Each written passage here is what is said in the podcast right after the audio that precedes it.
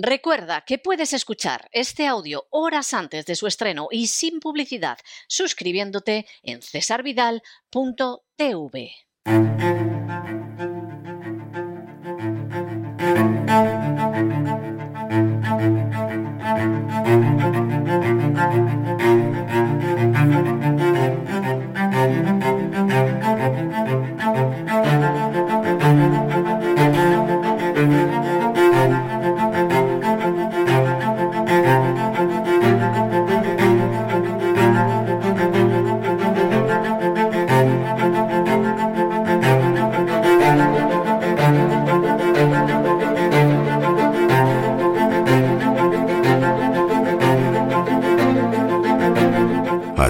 España, con César Vidal y Lorenzo Ramírez.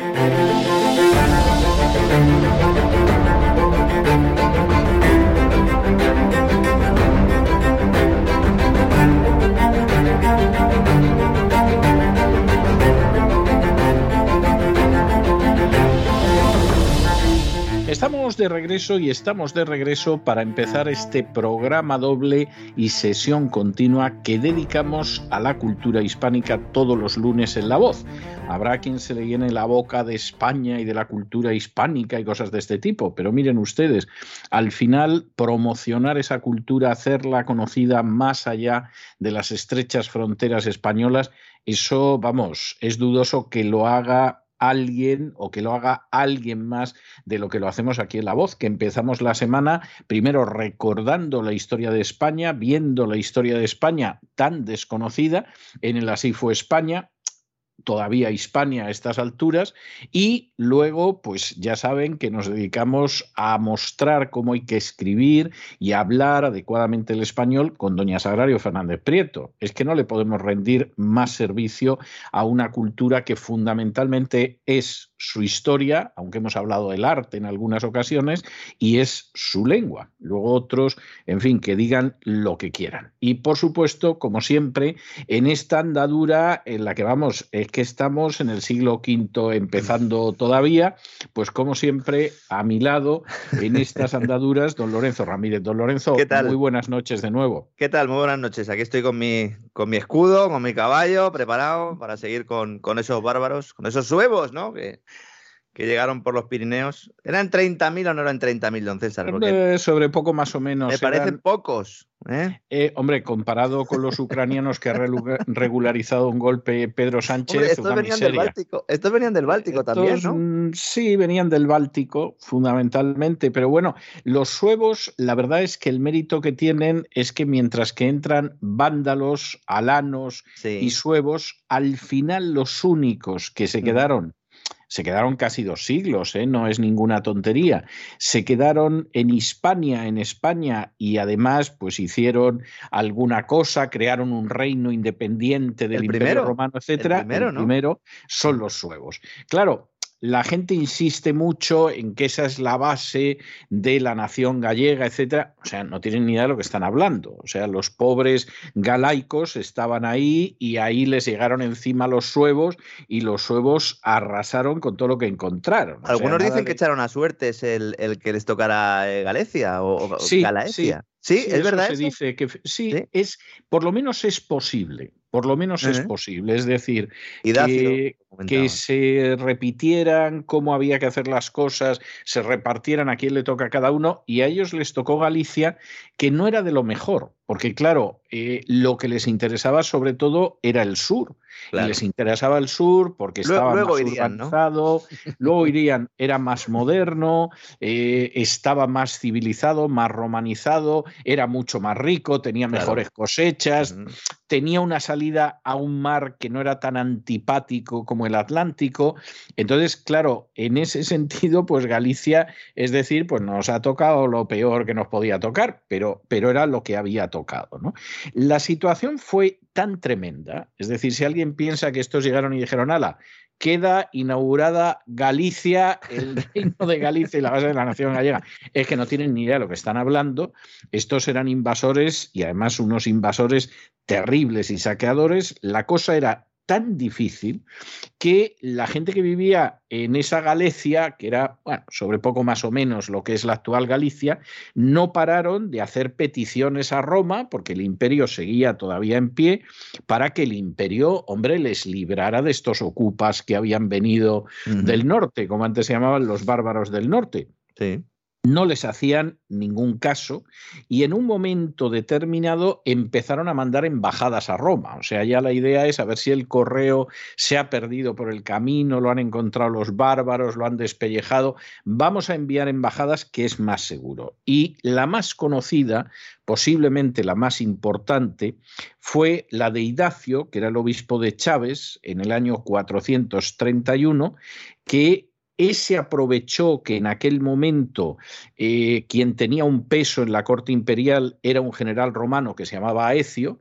Algunos han llamado a Aecio el último romano, es decir, a partir de aquí ya cualquier eh, rasgo de, de, dignidad romana desapareció. Y además Aecio, seguramente vamos a tener ocasión de hablar de ello en semanas próximas, Aecio había vencido a Atila. Y entonces, claro, era un personaje con una enorme, enorme peso en la corte, etcétera, etcétera. Y bueno, hasta ahí llegó el obispo Idacio para suplicarle que pusieran un poco de orden en Galicia, aunque aquello fuera el finisterre, es decir, el final de la tierra. Y después de aquello, pues no había absolutamente nada. El fin de la tierra conocida, efectivamente. Totalmente, por eso se llama Finisterre, es decir, el fin de la tierra.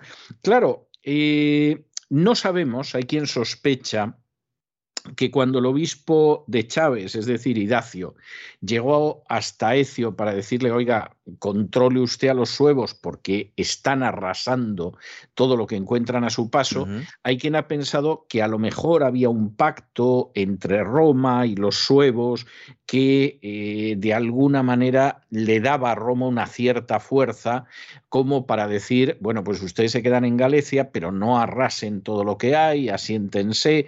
Es decir, ese trato de federados que ya Para pagar impuestos en el futuro, que era lo único que querían. Exactamente.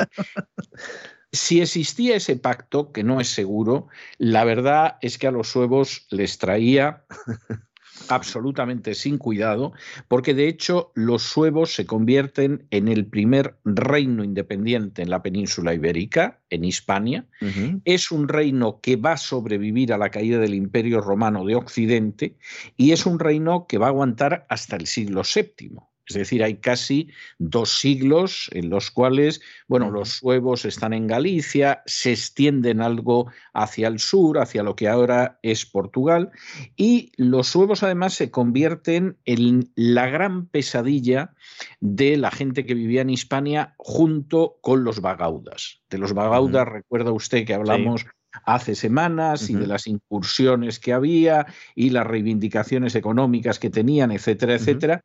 Bueno, lo cierto es que esos eh, bagaudas de los que hablamos en su momento, hubo gente en su día que los justificó, es decir, que consideraba que tal y como estaba la vida y tal y como explotaba fiscalmente el Estado romano a los pobres campesinos y a la gente de las ciudades, porque que a fin de cuentas aquella gente echara mano de la espada y la lanza y se subiera al caballo y arramblara con todo, estaba justificado, nosotros vamos a remitir a nuestros oyentes a la época aquella en que hablamos de los bagaudas, pero lo cierto es que los suevos se convierten en un reino independiente, Roma no los puede controlar y además son el primer reino independiente en Hispania. Y aquí hay una cosa que es enormemente importante y es el hecho de que no se integraron jamás con la población local. Es decir, los gallegos iniciales que había o los galaicos iniciales que había en aquel momento, bueno, esta pobre gente tuvo que sufrir eh, que les dijeran que iban a estar en paz y no lo cumplieran, que continuamente los robaran, que los saquearan, etcétera, etcétera pero la pura verdad es que jamás formaron un reino gallego. Aquello era el reino de los suevos y impuesto sobre los gallegos. Claro, de hecho, es, por eh, directamente, efectivamente, decimos Galicia y todo el mundo pues dice Galicia, ¿no? Pero en realidad ellos estaban entre la desembocadura del Duero y la ría de Vigo, y era ahí donde se concentraban fundamentalmente porque además no eran muchos. Entonces, al no ser muchos, tenían que vivir muy agrupados. Sí, sí, para sí, defenderse. Y hay que tener en cuenta de que al este, estamos en radio y al final, si tuviéramos un mapa se vería mejor, pero al este lo que tenían era la parte romana de España, que era el, el Tarraconensis, es decir, sería solo Tarraconensis lo que se había quedado eh, eh, pues en manos de Roma. Y entonces en esa frontera había muchos que se pasaban al otro lado.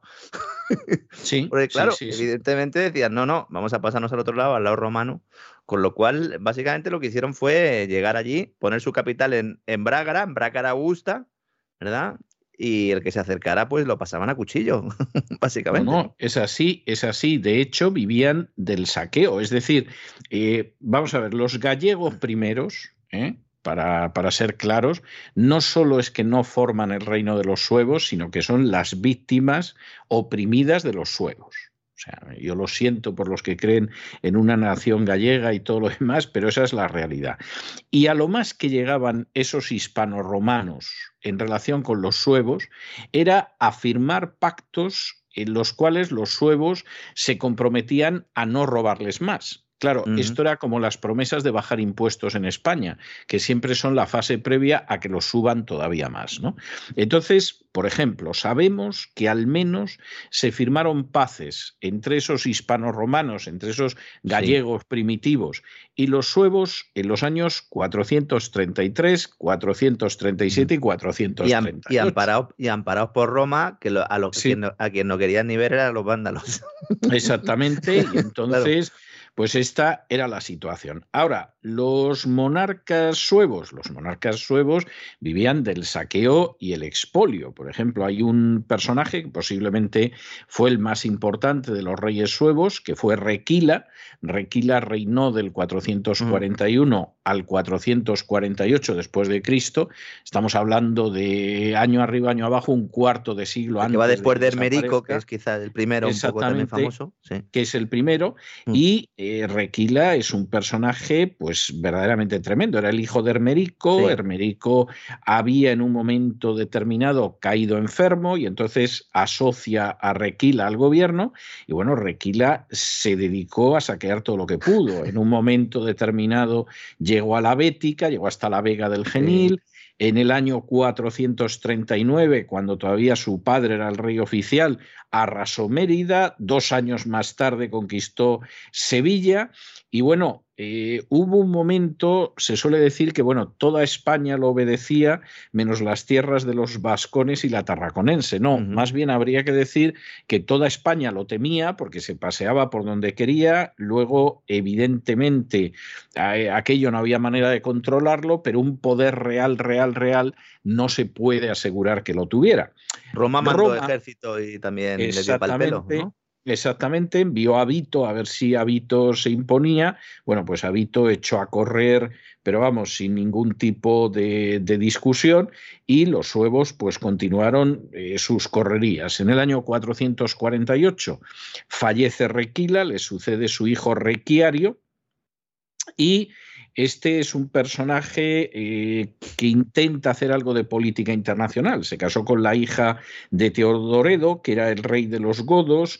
En un momento determinado sale a recibir a su esposa a la frontera con la tierra de los vascones y dice, bueno, pues ya que estoy en la tierra de los vascones, les destrozo todos los bosques y les taló todos los árboles. O sea, era algo... Se hace arriano también, ¿no? Exactamente, destroza lo que encuentra y finalmente llega a Tolosa, donde estaba Teodoredo, porque entonces los visigodos sobre todo estaban situados al norte de los Pirineos. Ya veremos eh, posiblemente no antes de un mes cómo esos visigodos acaban bajando a España, pero en ese momento... Y también por pacto romano, que al final, eh, de la mano un poco de Roma. Requiario es también famoso, ya sabe usted que a mí al final la cabra tira al monte, en este caso a la economía eh, Requiario eh, emitió moneda. Fue el primer rey suevo que emitió moneda. Efectivamente. Bueno, Requiario, por terminar de contar la historia de las bodas, que fueron de campeonato, o sea, llega hasta la tierra de los vascones, ahí tala todo lo talable y lo destroza, eh, se encuentra con el suegro y cuando regresa, cuando regresa, que parece ser que los romanos le han dicho, hombre, haga usted lo que quiera, pero deles un pescozón a los bagaudas y todo lo demás, y parece ser que Requiario dijo, pues hombre, sí, porque no vamos aquí a competir dos fuerzas a la hora de saquear a los demás, que yo quiero saquear yo solo. Bueno, pues al regreso entra por las comarcas de Lérida y de Zaragoza, tala todo lo que encuentra a su paso y se lleva todo lo que pilla. Es decir, que aquellas fueron unas bodas, unos esponsales, que ríase usted de cuando cortan la corbata en España y, y se dedican a quedarse con un trozo de la corbata del novio echando un billete de 10 euros. Hay alguna despedida de soltero que podría compararse, pero años luz. Es cierto que años luz. sí, la verdad es que sí.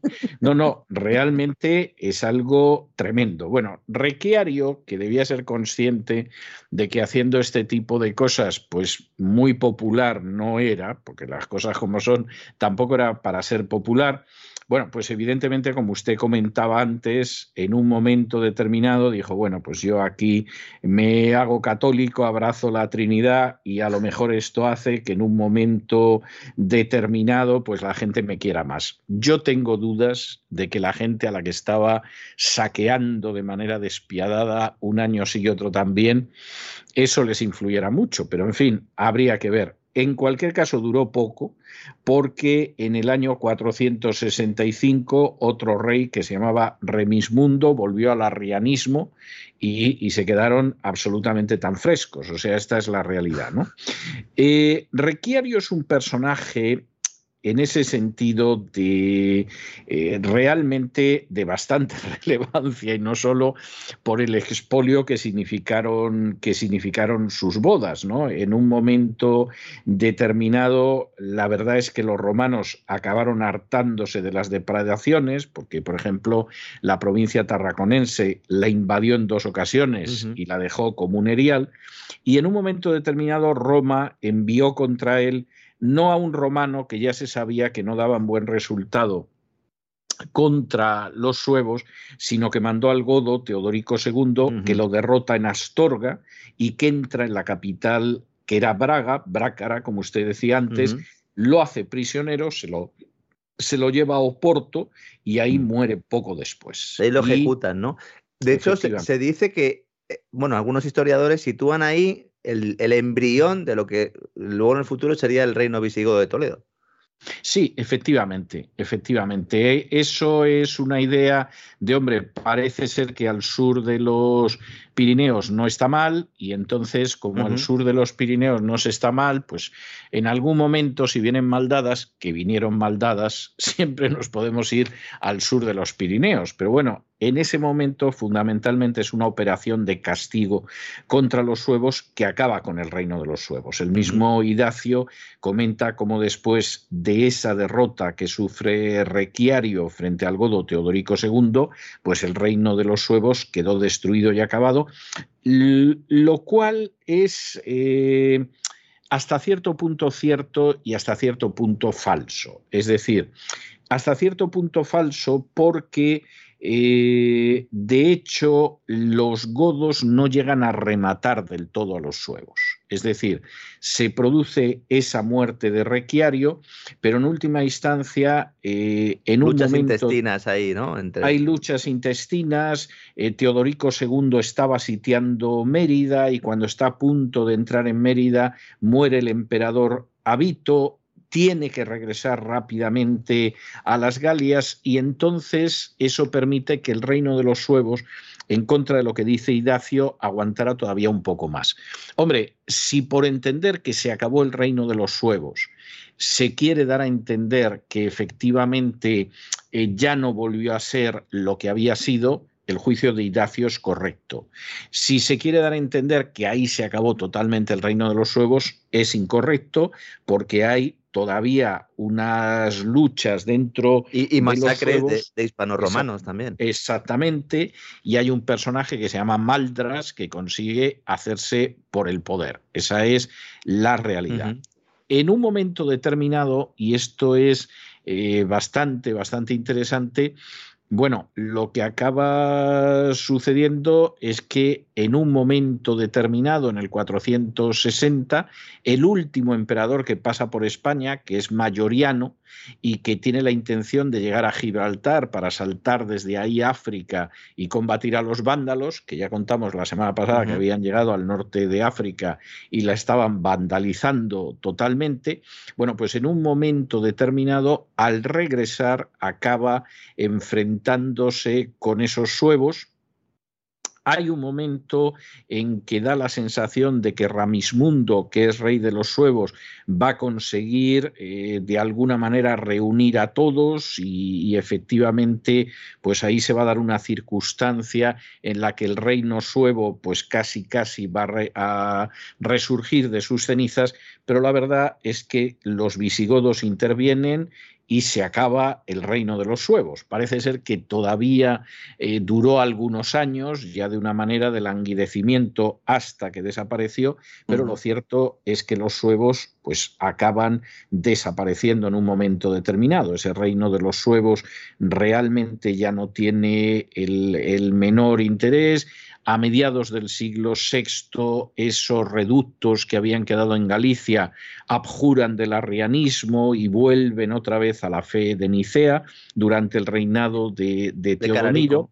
Y Cararico también, ¿no? Con Cararico también, que eso es otro factor que algunos historiadores apuntan, que efectivamente al abrazar el catolicismo, eso provocó también que se redujeran las, las diferencias con los hispanos-romanos, por lo menos desde el punto de vista religioso, y que hecho esa especie de integración lo que hizo finalmente fue acabar, ¿no? Con, ese, con esos últimos reductos de los, de los suevos, ¿no? No sé si esto es. Bueno, yo creo que fundamentalmente lo que sucede es que estaban debilitados, es decir, una cultura que vive del saqueo, mm. en el momento en el que el saqueo no es posible, pues... Sí, porque estos no habían plantado nada en su vida, es decir, estos no habían plantado nada en su vida, no habían sido agricultores nunca, eran nómadas, de hecho una parte de los huevos se quedan en Alemania, que luego fundan también un, un reino allí, ¿no? En el futuro, es decir, no vinieron todos, pero estos eran nómadas y además saqueadores, eh, ni siquiera eran cazadores.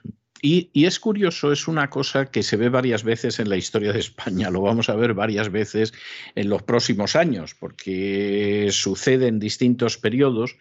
Eh, incluso estados que parecen prósperos, que gastan lo que realmente no tienen por, por, su capacidad de saqueo, llega un momento en que la capacidad de saqueo llega un punto de saturación y el Estado se colapsa.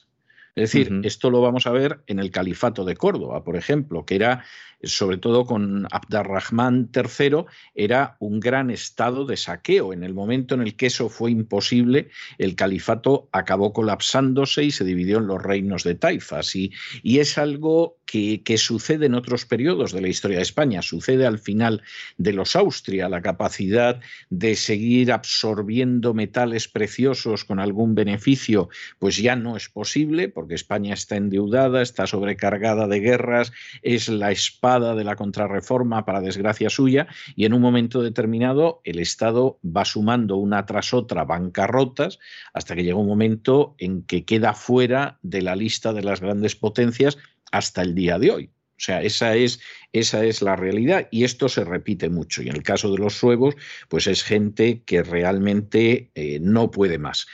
El último rey de los suevos va a protagonizar un intento por conseguir que sobreviva el reino de los suevos y sobreviva con independencia a pesar del hecho de que los visigodos ya son una monarquía que agrupa casi toda España y que los pedacitos que no tiene de España, como veremos en su día, pues el entonces rey Leovigildo se va apoderando de todos ellos. Es decir, Leovigildo vence a los vascones, Leovigildo expulsa a los bizantinos que controlan una parte de la costa Cartago y Malaca, fundamentalmente. Exactamente, una parte de la costa de Levante.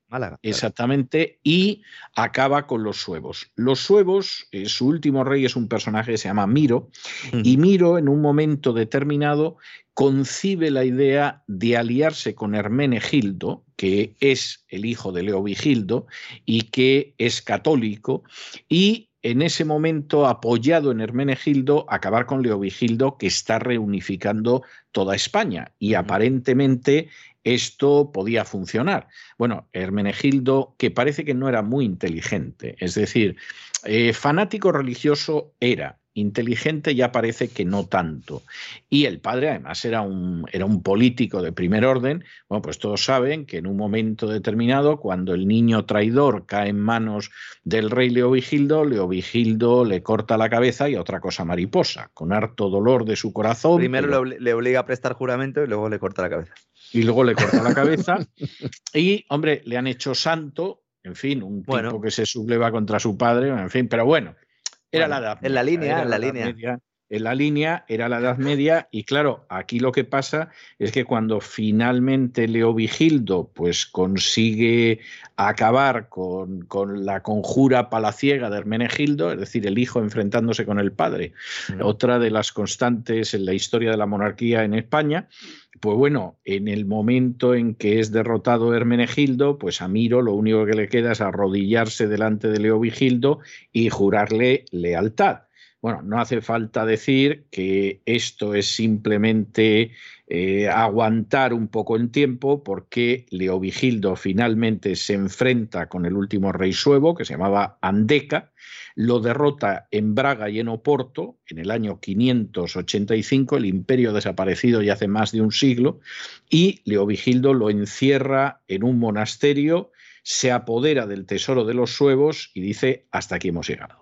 Y ahí, después de casi dos siglos, desaparecen los suevos. Insisto, el reino que para en Galicia porque les toca casi con seguridad sorteo o porque no tienen fuerza para imponerse en zonas más fértiles y más civilizadas de Hispania, reino que no crea nada, es decir, que realmente se mantiene de la base del saqueo, pero claro, llega un momento en que no puede con ello, reino que recibe golpes severos poco antes de que caiga el imperio romano por parte de los romanos, pero luego sobre todo por los visigodos, que acaban convirtiéndose en la monarquía que, que termina por unificar la península ibérica y reino que desaparece al final, pues porque no tiene ninguna base. Pero vamos, esta gente ni se consideraban gallegos, ni hasta donde sabemos tocaban la muñeira, ni idea de si les daba por soplar la gaita y hacían queimadas, nada de eso está documentado. Pastores tampoco, porque cada vez que se encontraban con un pastor lo que hacían era pasarle a cuchillo y quedarse con las ovejas. Que Exactamente, o sea que de eso absolutamente nada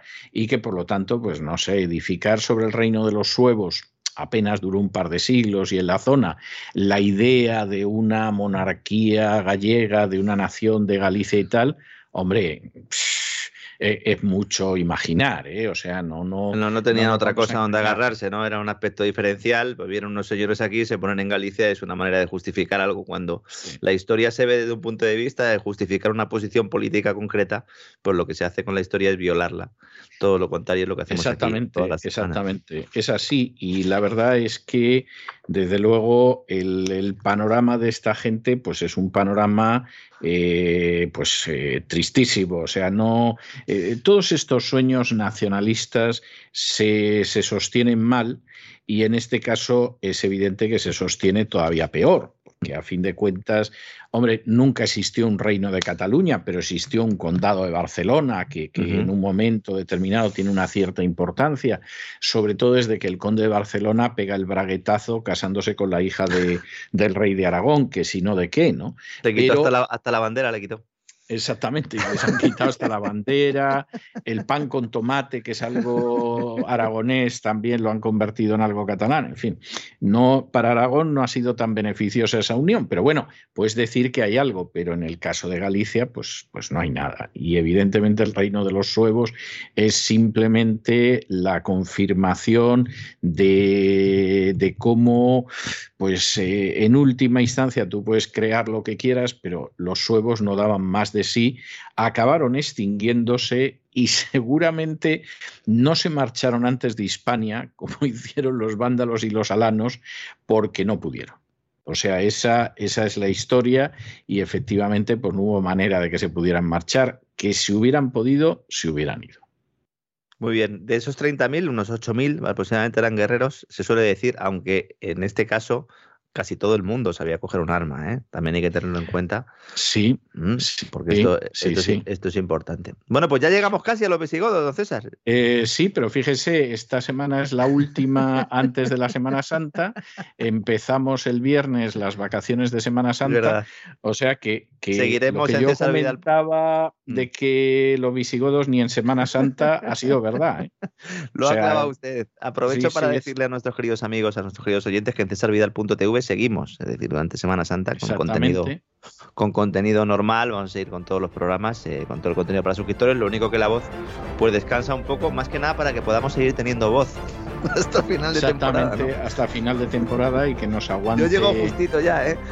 El cuerpo y sí, sí, no, no, si vamos a enganchar, vamos a enganchar las vacaciones, pero vamos, encantados de, de poder descansar un poco porque lo llevamos en un plan muy duro todo esto. Pero bueno, en principio está bien, nos vamos a encontrar mañana. Leeré un poquito de los visigodos, aprovecharé, don César, leer un poquito los visigodos y también pues eso, aportar alguna clave en esta línea que hacemos todos los, todos los lunes. Felicitar una vez más por la sección, otra clase de historia. Y ya me he enterado por fin de quiénes eran los suevos, don César. Bueno, pues eh, daban de sí lo que daban de sí, pero bueno, esta, esta es la, situación que hay. Bueno, eh, muchísimas gracias por todo, un abrazo muy fuerte, hasta el despegamos de mañana, don Hasta mañana, don César, un abrazo.